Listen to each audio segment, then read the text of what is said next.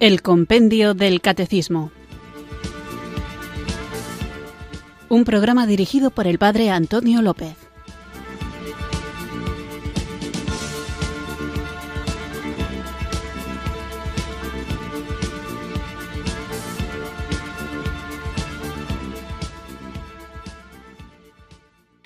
Muy buenas tardes, queridos oyentes de Radio María. Recibido un cariñoso saludo desde Irurzun, en Navarra, quienes sintonizáis una tarde más esta radio que cambia vidas, esta emisora de la Virgen, Radio María, para escuchar el programa El Compendio del Catecismo, nuestro espacio diario de formación católica en el que tratamos de conocer la fe que queremos vivir, compartir y defender. Sabéis que el guion del programa, las cuestiones que vamos tratando día a día, las va marcando el libro, el compendio del catecismo, que confío que todos tengáis, leáis y consultéis y que de vez en cuando, cuando lo requiera la cuestión en concreto, vayáis al Catecismo Mayor donde se explica con citas bíblicas y con citas también de los Santos Padres de una manera mucho más profunda lo que de modo compendiado, resumido, está en el libro del compendio del Catecismo. Sin embargo, de vez en cuando procuro que sea una vez a la semana, sabéis que sois vosotros los que enviáis vuestras preguntas o comentarios al programa y trato de responder a vuestros mensajes durante esta hora de emisión. Así que no me entretengo más para que pueda darnos tiempo a escuchar cuantos más mensajes sea posible. Os recuerdo así al inicio del programa que podéis enviarlos al correo electrónico compendio arroba o al número de WhatsApp 668 594 383. Así que sin mucho más preámbulo, vamos a comenzar invocando juntos al Espíritu Santo para que abra nuestro entendimiento y nos dé la capacidad no sólo de entender la fe que creemos, sino sobre todo de vivirla porque la fe es para vivirla, los sacramentos son para vivirlos, el cristianismo no es un modo de pensamiento, sino un modo de vida que obviamente se funda en un pensamiento, pero sobre todo es para hacerlo vida y que podamos de esta manera cumplir con ese mandato del Señor de anunciar la buena nueva a todas las criaturas y en esta tarea seguro que ya tenéis experiencia, muchas veces nos toca aclarar conceptos, defender la doctrina católica de otras falsas doctrinas, incluso de dentro de algunos miembros de la Iglesia católica que, confundidos quizá, influenciados por el secularismo y por este barullo de ideas que a veces afectan también la vida de los creyentes, es necesario que tengamos claro qué es lo que la Iglesia enseña. Así que vamos allá con nuestro programa, pero como digo, comenzamos porque sabemos que lo necesitamos, invocando juntos el don del Espíritu Santo.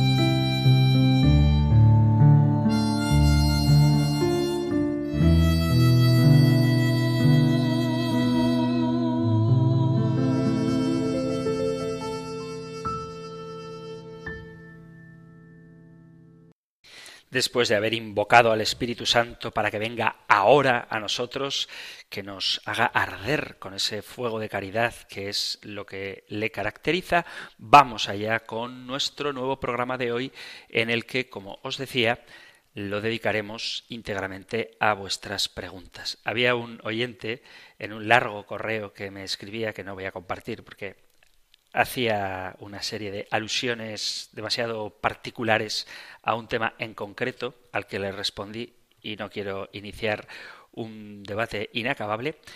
Sí que este oyente me decía que procure no entretenerme más de cinco minutos, siete, dice en realidad, en cada respuesta a las preguntas. Pero lo cierto es que no es fácil responder en siete minutos, sobre todo cuando las preguntas ameritan dedicarles un tiempo que yo, en mis limitaciones, ciertamente entiendo que puede ser más de siete minutos. Entonces sí que debo pedir disculpas por las veces en las que me entretengo demasiado, pero creo que ya que tengo la oportunidad de no estar limitado por lo que dice el compendio del catecismo, sino que por lo que vosotros planteáis, me parece que es bueno que no tenga prisa en responder. Así que pido perdón a aquellos a los que les parezca que contesto demasiado despacio y que comprendáis que si dedico tiempo es porque la respuesta me parece interesante y mejor pasarme de largo y dar más explicaciones de las que a lo mejor se piden que quedarme corto y que la gente se quede con dudas, porque hay preguntas que a lo mejor uno no se ha planteado, pero que al oírla de otro oyente, pues le resulten también interesantes. Bueno, dicho esto, disculpado y contando con vuestra benevolencia, vamos allá con un correo electrónico enviado a compendio Dice Buenas tardes, Padre Antonio. Ante todo, felicitarle por su estupendo programa que sigo siempre que puedo y me ayuda muchísimo en mi formación. Pues muchísimas gracias y bendito sea Dios si puedo servir de utilidad para profundizar en el conocimiento de la fe. Dice, acabo de escuchar en una reposición que han puesto esta tarde algo que me ha dejado con una duda. Voy a intentar explicarme. Si no estoy equivocada, por el bautismo somos hechos hijos de Dios. Sin el bautismo somos criaturas de Dios. Usted dice que María es madre de toda la humanidad. Mi pregunta es, ¿de toda la humanidad o de los hijos de Dios, es decir, de los bautizados? ¿El bautismo influye para ser hijos de la Virgen María o independientemente de este sacramento somos todos sus hijos? Espero su respuesta. Muchísimas gracias de antemano y un fuerte abrazo, me encomiendo a sus oraciones. También yo me encomiendo a las tuyas y a las de todos los oyentes porque me hacen muchísima falta. Vamos a tratar de responder a esta pregunta y lo voy a hacer remitiéndoos a otra pregunta antigua del compendio del catecismo. Sabéis que las verdades de fe están todas relacionadas, no se trata de cuestiones independientes unas de otras, sino que la propia estructura del compendio del catecismo nos va guiando poco a poco para que sin olvidar lo que hemos visto anteriormente vayamos edificando este cuerpo doctrinal de la Iglesia Católica de unas verdades sobre las otras. Y por eso, muchas veces, como ya habréis notado, os remito a programas anteriores. Por eso, Radio María con la inspiración del Espíritu Santo y para poner fácil a los oyentes el conocimiento de la fe, tiene en su página web o en la aplicación del teléfono móvil el acceso a los programas anteriores. Y hay una pregunta en concreto que hace alusión a lo que plantea esta oyente y es a propósito de la maternidad de María. La podéis encontrar en el compendio del catecismo en la pregunta número 100 la pregunta número 100 del compendio dice, ¿de qué modo la maternidad espiritual de María es universal?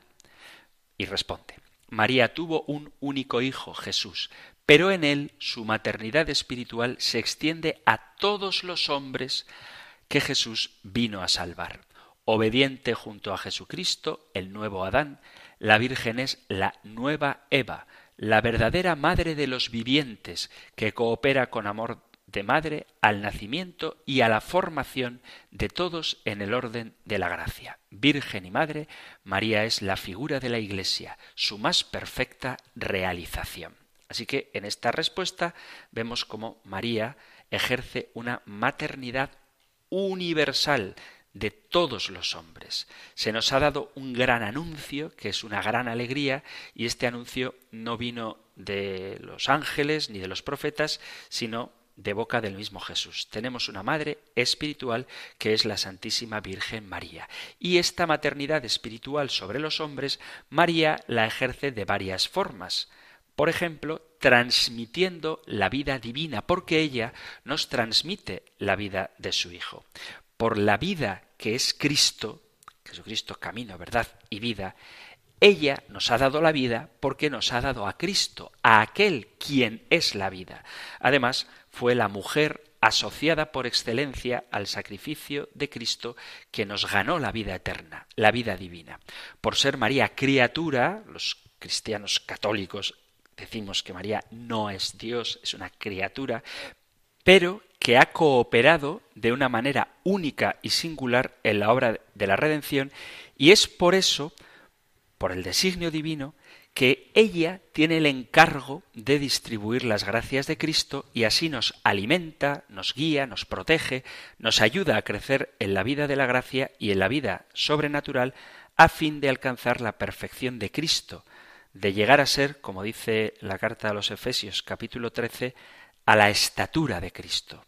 Es un don tener una madre que cuida nuestra vida espiritual. A veces le damos más importancia a la vida natural que a la sobrenatural. Sin embargo, es una realidad superior. Por eso dice el Evangelio de San Mateo, no temáis a los que matan al cuerpo, sino al que tiene potestad para perder el alma, dice el Evangelio de San Mateo capítulo 10 versículo 28. Dice Lumen Gentium del Concilio Vaticano II que María, concibiendo a Cristo, engendrándolo, alimentándolo, presentándolo al Padre en el templo, padeciendo con su Hijo cuando moría en la cruz, cooperó en forma enteramente impar a la obra del Salvador con la obediencia, la fe, la esperanza y la ardiente caridad con el fin de restaurar la vida sobrenatural de las almas.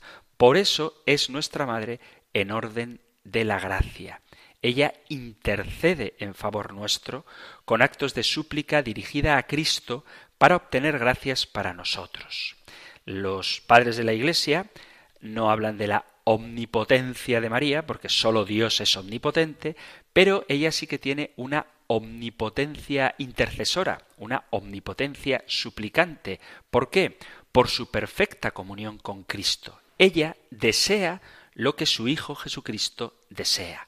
Y por su fe, la fe se suele decir, y lo dice el Evangelio, mueve montañas. Cuando ella, cuando María, en el Evangelio de San Juan en las bodas de Caná, dice, haced lo que Él os diga, expone la necesidad y deja todo lo demás al juicio de Jesús, segura de que la solución que dé el Señor es la mejor, la más indicada, la que resuelve las situaciones de manera más conveniente. Ella deja al Señor el campo totalmente libre para que haga su propia voluntad, pero es por ella, porque ella estaba segura de que su voluntad, la de Cristo, era lo más perfecto que podía hacerse y lo que de verdad resolvía el, asunto. María confía en la sabiduría de su Hijo Jesús, en su superior conocimiento, en su visión más amplia y profunda de las cosas que abarcan los aspectos y las circunstancias que ella es consciente de que podía desconocer. María expone lo que ocurre y lo deja en manos de Jesucristo. Y esta es la clase de fe la que compromete a Dios con más fuerza que los argumentos más astutos y contundentes. Cuando la Virgen le habló, su hora no había llegado todavía. Después de hablarle con tanta fe, ella apresuró la hora de Jesús. La fe de María Santísima, empapando aquella breve frase de tres palabras, haced, bueno, tres palabras, haced lo que Él os diga, haced lo que Él os diga, esa simple frase, no sé cuántas palabras son, pero alteró, por así decirlo, los planes de Dios y le hizo apresurar la hora del Señor, descubriendo su divinidad con una manifestación extraordinaria que fortaleció, como dice el mismo capítulo 2 del Evangelio de San Juan, y aumentó la fe de todos sus discípulos. Ella distribuye las gracias universalmente porque nos da por medio de ella Dios Padre lo que Cristo nos logró con su redención y ella nos ha alcanzado por su intercesión. La función maternal de María para con los hombres de ninguna manera que nadie interprete mal lo que enseña la Iglesia Católica, oscurece ni disminuye la única mediación de Cristo, antes bien, muestra su eficacia, porque todo el influjo salvífico de la bienaventurada Virgen en favor de los hombres nace del beneplácito divino y brota de la superabundancia de los méritos de Cristo, que se apoyan en la mediación de María. De ella depende totalmente y de ella saca su eficacia, y lejos de impedirla, fomentan la unión inmediata de los creyentes con Cristo. Visitando e interviniendo en nuestras vidas, en la vida de la Iglesia y del mundo, de manera especial cuando se está en peligro de perderse, de errar o de caer en la oscuridad, María es como aquella columna de nube que durante el día y columna de fuego que durante la noche precedía a los israelitas en el desierto para señalarles el camino y nunca deja de ocupar su lugar frente a su pueblo. Ella es la nueva columna que va delante de nosotros en los tiempos de confusión y de batalla, llevándonos seguros al corazón de Jesús y de la Iglesia. Por eso, las apariciones de la Virgen, aunque son revelaciones particulares y no forman parte del depósito de la fe, sí que suponen para nosotros una prueba de la preocupación maternal por las situaciones concretas del mundo y de la Iglesia, del deseo de conversión del corazón de Jesús del que María se hace portavoz. María viene a reavivar nuestra fe y a devolvernos a su Hijo. ¿Cuándo comienza la maternidad espiritual de María? Desde la Anunciación. Cuando la Santísima Virgen recibe la llamada para ser la Madre del Redentor, de forma implícita y escondida, también se revela la llamada a ser madre de todos los hombres. La madre de la cabeza debía ser también la madre del cuerpo. La madre del Redentor sería, por tanto, la madre de los redimidos. La madre física de Cristo será la madre espiritual del cuerpo místico de Cristo. La Virgen Santísima, al engendrar física y naturalmente a Cristo, engendra espiritual y sobrenaturalmente a todos los miembros del cuerpo místico de Cristo, es decir, a todo el género humano, porque todo el género humano está llamado a formar parte del cuerpo de Cristo, es decir, de la Iglesia. La cabeza, como sus miembros, son frutos del mismo seno, el de María. Entonces, ella es madre del Cristo total. La cabeza y el cuerpo físicamente de la cabeza y espiritualmente de los miembros. Así lo dice el Papa San Pío X. La maternidad espiritual de María es el complemento de su maternidad divina. Por la encarnación redentora, María ha quedado hecha no sólo la Madre de Dios en el orden físico de la naturaleza, sino también en el orden sobrenatural de la gracia, Madre de todos los hombres. En palabras de San Juan Pablo II, el sí de María al aceptar ser la madre del Redentor, la llevó a ser la madre espiritual de toda la humanidad. Nuestra Señora manifiesta su maternidad en su singular proximidad al hombre y a todas sus vicisitudes.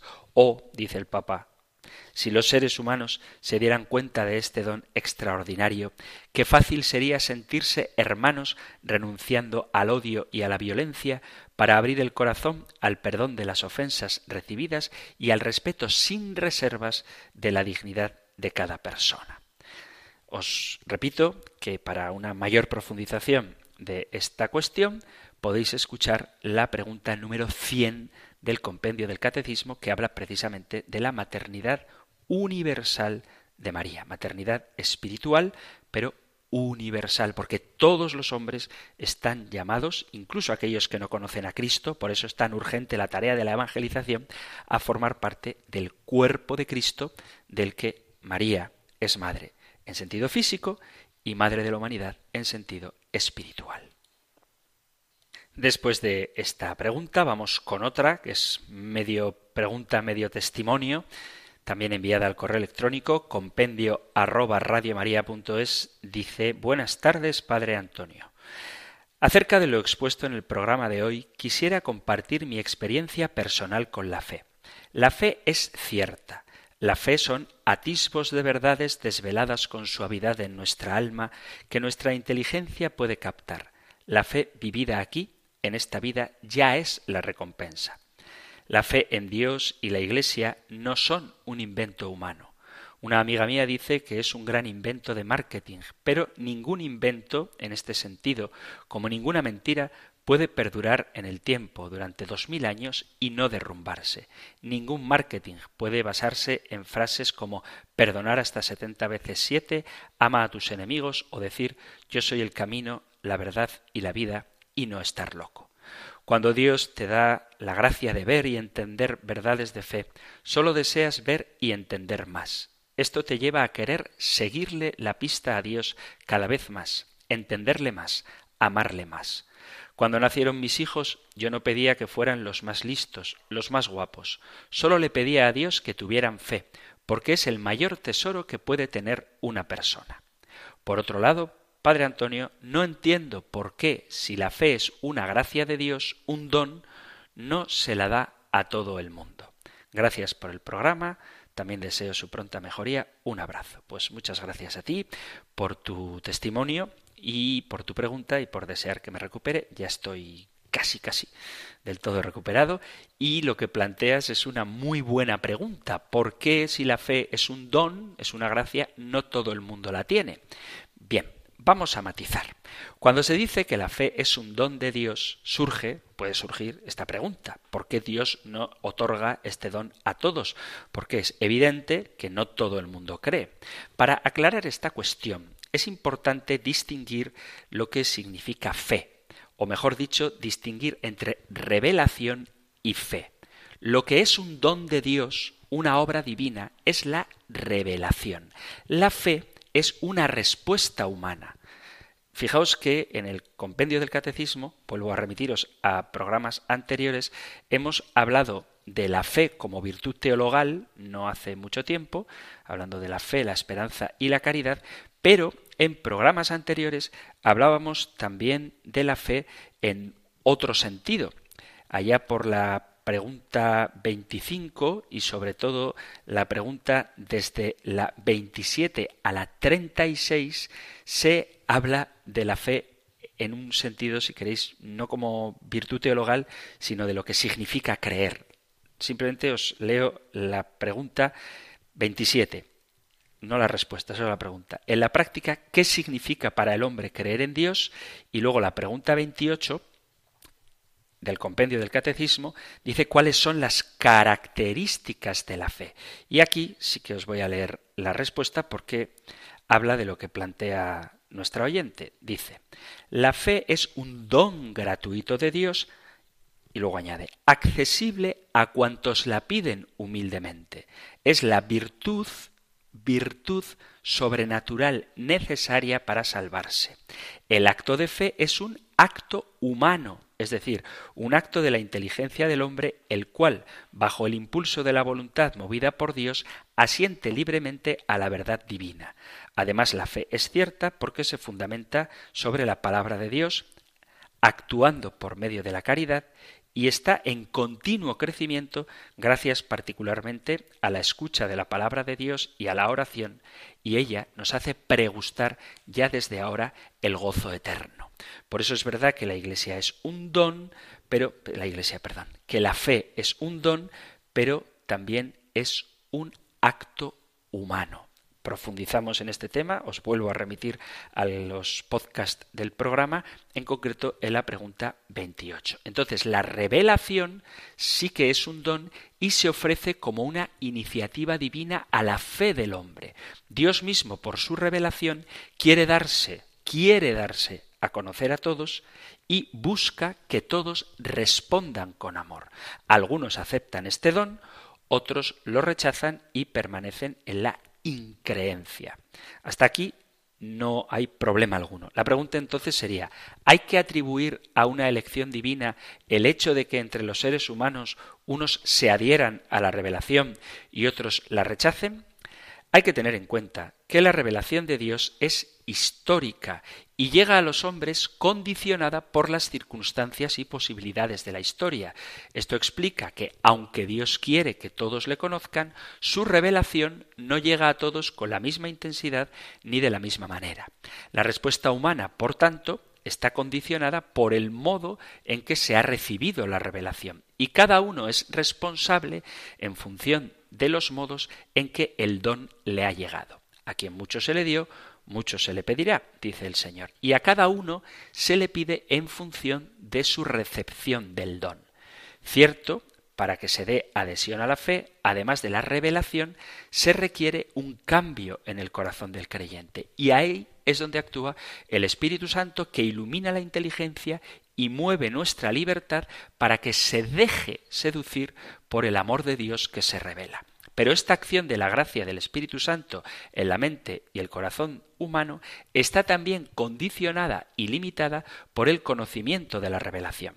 El Espíritu orienta el corazón, la mente y la libertad hacia el conocimiento que cada uno ha recibido, pero no hacia la totalidad de lo revelado. Y esto no significa poner límites a Dios, significa cobrar conciencia de nuestros límites, lo limitados que somos nosotros. A Dios, desde luego, nada ni nadie puede limitarle. Pero si Dios quiere al ser humano como tal, Dios debe respetar nuestro modo de ser. El respeto al modo de ser del hombre es lo que hace que unas veces parezca que la acción de Dios, que en todos actúa con igual fuerza e interés, sea distinta en unos que otros. Pero esta apariencia no se traduce en la voluntad ni en el ser de Dios, sino en las disposiciones humanas, históricas, psicológicas y afectivas que en cada uno están orientadas y marcadas de manera diferente. Entonces, la fe efectivamente es un don, es un regalo que se nos hace, pero que exige una respuesta del hombre. El propio Jesús percibía la firmeza o la debilidad de la fe de los que le rodeaban. Por ejemplo, en el Evangelio de San Mateo, en el capítulo 15, versículo 28, Jesús responde a una mujer, oh mujer, grande es tu fe, hágase contigo como quieres, y su hija quedó sanada desde aquella hora. Y sin embargo, con otros se lamenta por su poca fe. Dice y si la hierba del campo que hoy es y mañana es echada al horno, Dios la viste así, ¿no hará mucho más con vosotros, hombres de poca fe? Evangelio de San Mateo capítulo 6 versículo 30 o cuando plantea Jesús en el Evangelio de Lucas en el capítulo 25, perdón, capítulo 25, capítulo 8 versículo 25. Lucas 8:25, y les dijo, ¿Dónde está vuestra fe? Y atemorizados se maravillaban, diciéndose los unos a los otros, ¿quién es este que aún manda a los vientos y al agua? y le obedecen. Sin embargo, Jesús honra a otros por su fe, cuando dice, por ejemplo, cuando Jesús lo oyó, se maravilló y dijo a los que lo seguían, en verdad os digo que ni aun en Israel he hallado tanta fe. Capítulo 8, versículo 10 de San Mateo. Entonces, ¿cómo es nuestra fe? ¿Qué pensará Jesús de mi fe, de nuestra fe, de la de cada uno de nosotros? La fe en Jesucristo no es algo etéreo que frota libremente en el aire, no llega a nosotros por casualidad, ni la conservamos como si fuera un derecho natural, sino que la fe emite una luz espiritual que se puede discernir. La fe en Jesucristo es un regalo del cielo que se recibe libremente cuando aceptamos creer y cuando decidimos crecer en ella, aferrarnos a ella y alimentarla. La fe o aumenta o se debilita.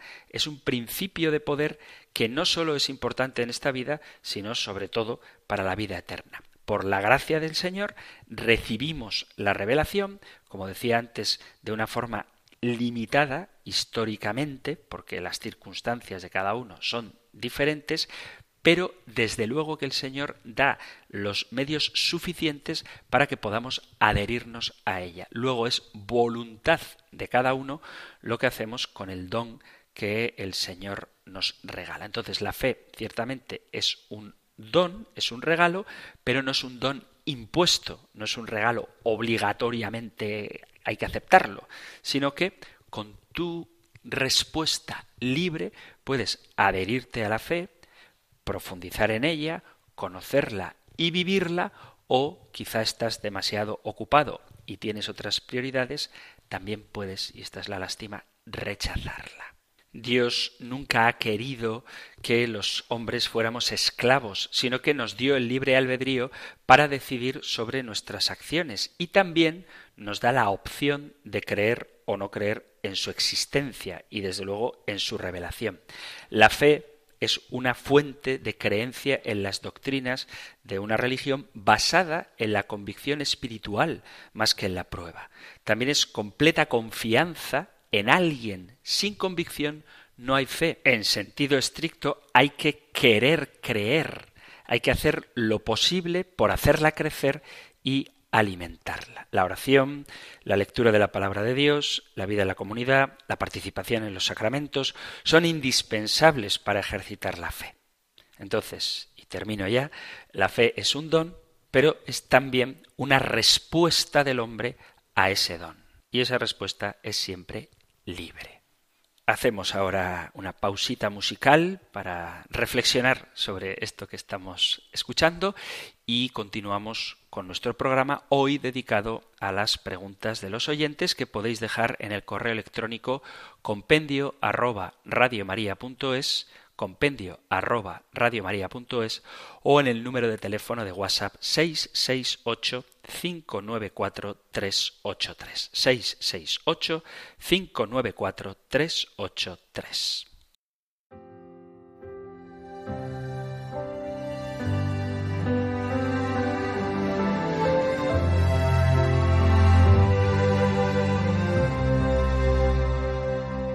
Por la senda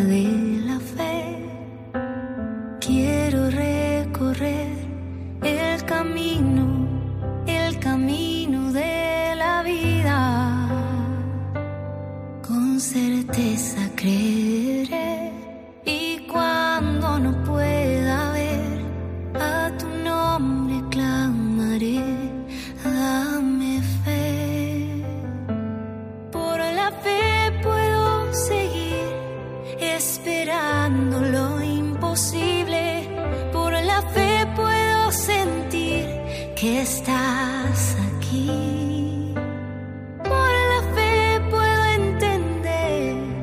lo que antes no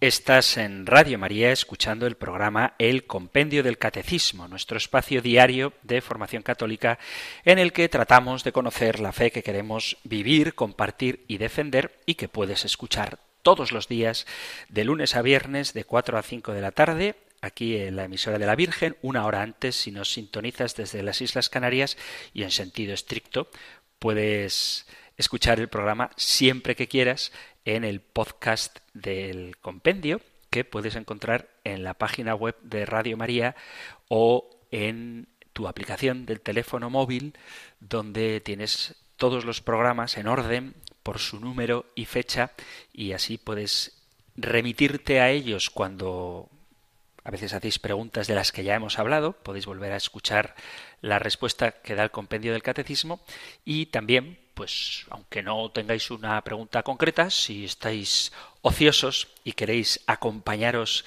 durante un viaje o durante un rato de descanso de formación católica, podéis escuchar el compendio del catecismo. Así que vamos allá con otra de las preguntas enviada también al correo electrónico compendio arroba radiomaria.es y dice hola.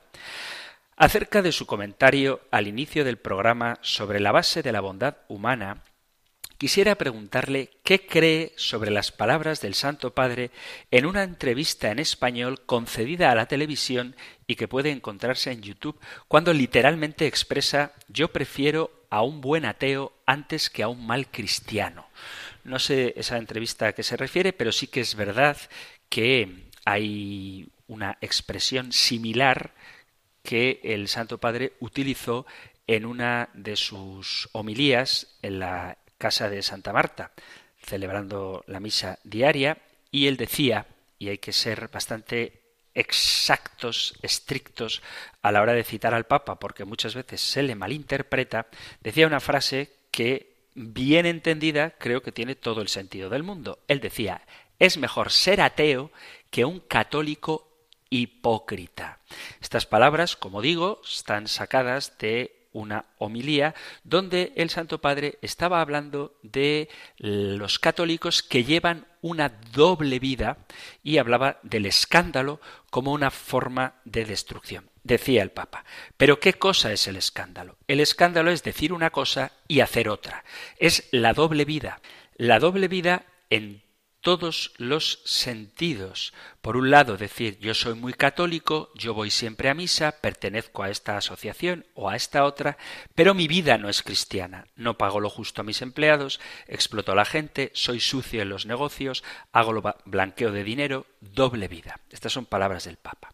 En medio de esta explicación, pronunció esa frase que se volvió viral. Sin embargo, la traducción que hizo Radio Vaticana de las palabras en italiano del Papa es esta. Y tantos católicos son así y escandalizan. ¿Cuántas veces hemos oído todos nosotros en el barrio y en otras partes? Pero para ser católico como aquel es mejor ser ateo. Ese es el escándalo, te destruye, te derriba, y esto sucede todos los días. Basta ver el telediario o leer los periódicos. En los periódicos hay tantos escándalos y también está la gran publicidad de los escándalos y los escándalos destruyen. Así las cosas, la frase corresponde a un ejemplo de lo que las personas suelen decir cuando ven malos ejemplos de quienes se ufanan de ser católicos pero llevan una doble vida. No es que el Papa esté diciendo que es mejor ser ateo que ser católico, sino que si vas a ser un mal católico escandalizando con tus actitudes a quienes te miran, es mejor que no seas católico. Esto es muy sencillo. Si queréis un ejemplo tonto, que a veces son mejores que la profunda teología, ¿qué es mejor? ¿Que te vendan o que te regalen? ¿Que te regalen una bicicleta o que te regalen un coche que no funciona? Porque si a ti te regalan una bicicleta, sabes lo que puedes hacer con ella.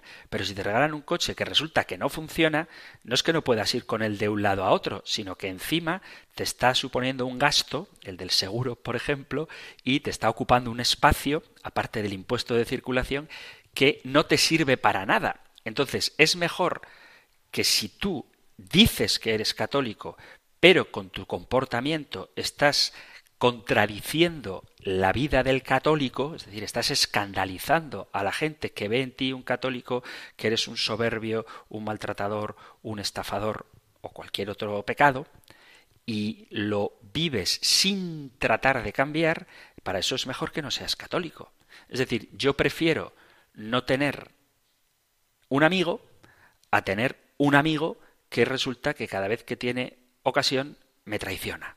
Entonces, lo que el Papa está queriendo decir es que si vamos a ser cristianos, para evitar el escándalo, tenemos que comportarnos como cristianos. Si vamos a vivir como si fuéramos ateos, es mejor que digamos que somos ateos. Entonces, esas palabras del Papa, aunque puedan ser chocantes, yo personalmente, y esta es mi opinión, sí que las suscribo. Es mejor, y esto es verdad que lo dice el Papa, ser ateo que ir a la iglesia y odiar a todo el mundo. Estas son palabras del Santo Padre. Si tú vas a odiar a todo el mundo diciendo que eres católico, pues casi es mejor que digas que eres según el modo en que vives. Es decir, si vives como ateo, di que eres ateo. Pero si vives como ateo, no digas que eres cristiano porque estás escandalizando. Si dices que eres cristiano, ve a la iglesia, vive como hijo de Dios, como hermano de tu prójimo y da auténtico testimonio y no un contratestimonio. Estas son también palabras del Papa Francisco que yo personalmente, esta es mi opinión, también suscribo. Continuamos con nuestro programa del Compendio del Catecismo aquí en Radio María y vamos con otro correo electrónico. Dice, querido don Antonio, siempre que puedo escucho su programa porque es muy aleccionador y formativo. Muchas gracias. Pues muchas gracias a ti por disfrutar del programa. Bendito sea Dios. Dice después, el asunto es que tengo un amigo creyente, practicante, lee las Sagradas Escrituras, etcétera, pero todo muy a su manera. Y muchas cosas de la doctrina de la Iglesia yo noto que le chirrían y a mí no me hace caso de nada. Le digo que le pregunte a algún sacerdote, pero nada. Hace pocos días me dijo que cuando reza el credo se salta el descendió a los infiernos, pues dice que es imposible que Jesús descendiera a los infiernos. Yo traté de darle mi explicación, pero no se quedó convencido ni mucho menos. Don Antonio, ¿usted me podría dar una explicación para yo poderle transmitir y a ver si lo convencemos? Perdone la molestia y le doy gracias por anticipado. Reciba un cordial saludo y un abrazo en el Señor. Pues muchísimas gracias por tu mensaje. No es ninguna molestia. Estoy encantado de que mandéis vuestras preguntas al compendio del catecismo y a este propósito vuelvo a hacer lo que he hecho antes, que no es por evadir la pregunta, es porque hemos hablado de ello. Por cierto, está muy bien que le pregunte a un sacerdote, pero es obligación de todos los cristianos, nos lo dice el apóstol Pedro en su carta, que sepamos dar razón de nuestra esperanza a todo aquel que nos la pida. Carta, primera carta de Pedro, capítulo 2. Tenemos que saber dar razón de nuestra esperanza, por eso hay que formarse.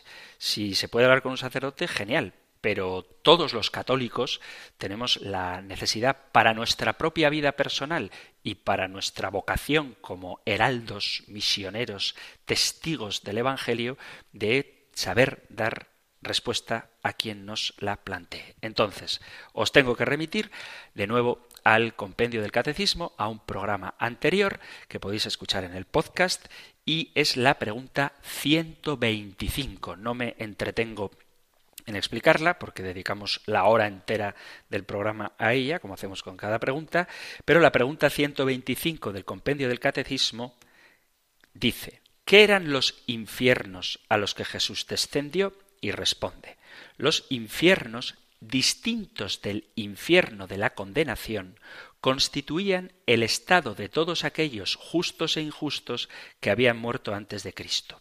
Con el alma unida a su persona divina, Jesús tomó en los infiernos a los justos que aguardaban a su Redentor para poder acceder finalmente a la visión de Dios. Después de haber vencido, mediante su propia muerte, a la muerte y al diablo, que tenía el poder de la muerte, Jesús liberó a los justos que esperaban al Redentor y les abrió las puertas del cielo. Así que el problema de esta palabra que también alguien dijo, ¿y por qué no se cambia eso del credo? Bueno, pues el problema de la palabra infierno es que el sentido que tiene el credo, cuando se habla de que descendió a los infiernos, no es el infierno como lugar de condenación, porque si Jesús hubiera bajado al infierno como lugar de condenación, el infierno se hubiera convertido en el cielo, porque ahí donde está Cristo es que está el cielo. Entonces Jesús no va al infierno de los condenados, sino a la parte inferior ad inferos, por eso es infierno, donde las almas de los justos que habían fallecido antes de la resurrección de Cristo aguardaban a ser definitivamente liberados.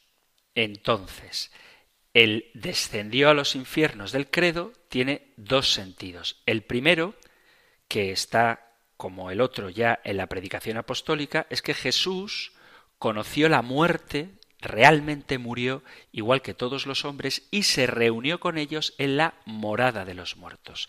Es decir, que cuando afirmamos que Jesús descendió a los infiernos, significa que Jesús verdaderamente, realmente murió.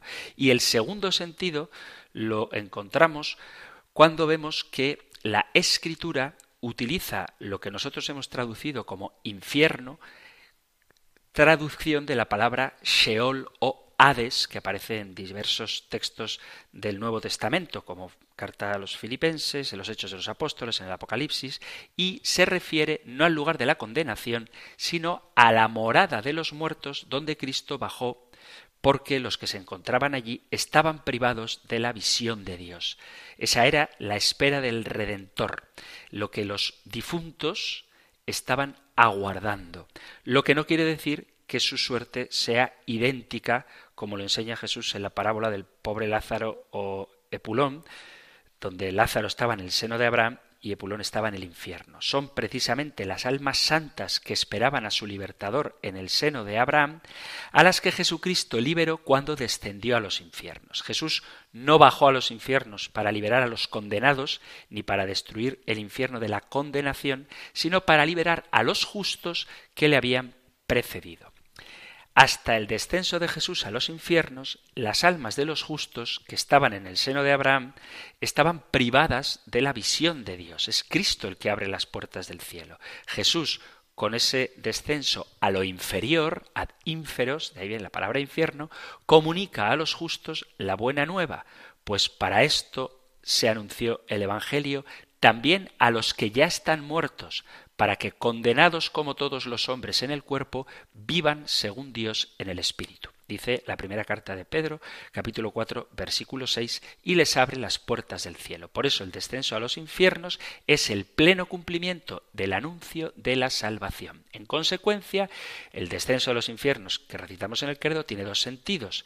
Primero, que Jesús murió realmente, que conoció la muerte como todos los hombres y se reunió con los difuntos en el lugar de los muertos y en segundo sentido, que Jesús libera las almas de los justos, les abre las puertas del cielo y les lleva a la contemplación de Dios. La palabra infierno etimológicamente viene de inferus, es decir, lo que está por debajo, el lugar inferior, subterráneo. No fue hasta pasado bastante tiempo que se empezó a traducir la palabra Sheol o la palabra Hades, Sheol en hebreo y Hades griego, como infierno pero propiamente la palabra infierno, tal y como nosotros la entendemos hoy, no está en la Sagrada Escritura. Los términos que sí encontramos son la palabra Gehenna, que deriva del valle de Ginón, que está situado a las afueras de Jerusalén, y es el lugar donde en los tiempos de Jesús se quemaba la basura e incluso se llegó a hacer allí sacrificios humanos. Tras la traducción de la Biblia vulgata, es que se sustituye la palabra Gehenna por infierno. Así que cuando los primeros oyentes escuchaban hablar sobre la Gehenna, lo que visualizaban era un lugar terrenal conocido y se asociaba con ese basurero de fuego permanente y ahí se arrojaba a esa Gehenna toda la basura para ser consumida por el fuego. Entonces, lo que nosotros entendemos hoy como palabra infierno etimológicamente viene de lo que está por debajo. Ojo, una cosa es la palabra y otra cosa es la realidad. ¿eh? La realidad del infierno está muy clara en la Sagrada Escritura como ese lugar donde el fuego no se apaga ni el gusano muere. Dice el Evangelio de San Marcos capítulo 9, versículo leo desde el 43, y si tu mano te es ocasión de pecado, córtatela. Más vale que entres manco en la vida que ir con las dos manos a la gehenna, al fuego que no se apaga. Y si tu pie te es ocasión de pecado, córtatelo. Más vale que entres cojo en la vida que con los dos pies ser arrojado en la gehenna. Y si tu ojo te es ocasión de pecado, sácatelo. Más vale que entres con un solo ojo en el reino de Dios que con los dos ojos ser arrojado a la gehenna, donde su gusano no muere y el fuego no se apaga, pues todos han de ser salados con fuego. Es decir, no confundir el uso de las palabras en la Biblia con el uso de los conceptos. Hay quien dice, no, como el infierno no aparece en la Biblia, entonces el infierno no existe. Bueno, esto dicen mucho también los hermanos separados, como la palabra Eucaristía no aparece en la Biblia, la Eucaristía no existe. O como la palabra purgatorio como tal no aparece en la Biblia, el purgatorio no existe. Una cosa es que no aparezca tal palabra y otra cosa es que no aparezca tal concepto. Es decir, la palabra encarnación no aparece en la Biblia, la palabra Santísima Trinidad no aparece en la Biblia y sin embargo son realidades que la propia Biblia afirma. Entonces no confundir la palabra con el concepto. El concepto del infierno está bastante presente en la Sagrada Escritura, por más que la palabra infierno sea una traducción de Gehenna en hebreo o Hades en griego. Y queridos amigos, queridos oyentes, se ha terminado nuestro tiempo para el programa de hoy. Quedan preguntas todavía en la bandeja de entrada y podéis aumentar esas preguntas para profundizar en nuestra fe, en esas dudas que puedan quedar después de escuchar el compendio del catecismo o como veis en programas que a lo mejor no habéis oído, pero conviene eh, recordar en qué punto del compendio se hablaba de ellas y dar una respuesta un poquito más rápida para no repetir todo ese programa que podéis escuchar siempre que queráis en el podcast. Os recuerdo una vez más los medios por los que os podéis poner en contacto con el compendio del catecismo, que son el número de teléfono de WhatsApp 668-594-383, 668-594-383 o el correo electrónico compendio radiomaria.es, compendio arroba radiomaria.es. Concluimos nuestro programa, como cada día, recibiendo la bendición del Señor. El Señor te bendiga y te guarde, el Señor ilumine su rostro sobre ti y te conceda su favor, el Señor te muestre su rostro y te conceda la paz. Muchísimas gracias por estar ahí, gracias por escuchar el compendio del catecismo y si queréis volveremos a encontrarnos en un próximo programa. Un fuerte abrazo.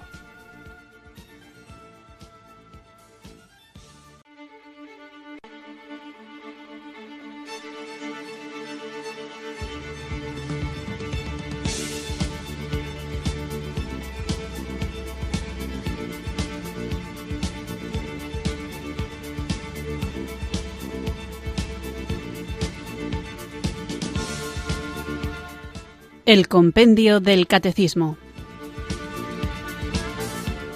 Un programa dirigido por el Padre Antonio López.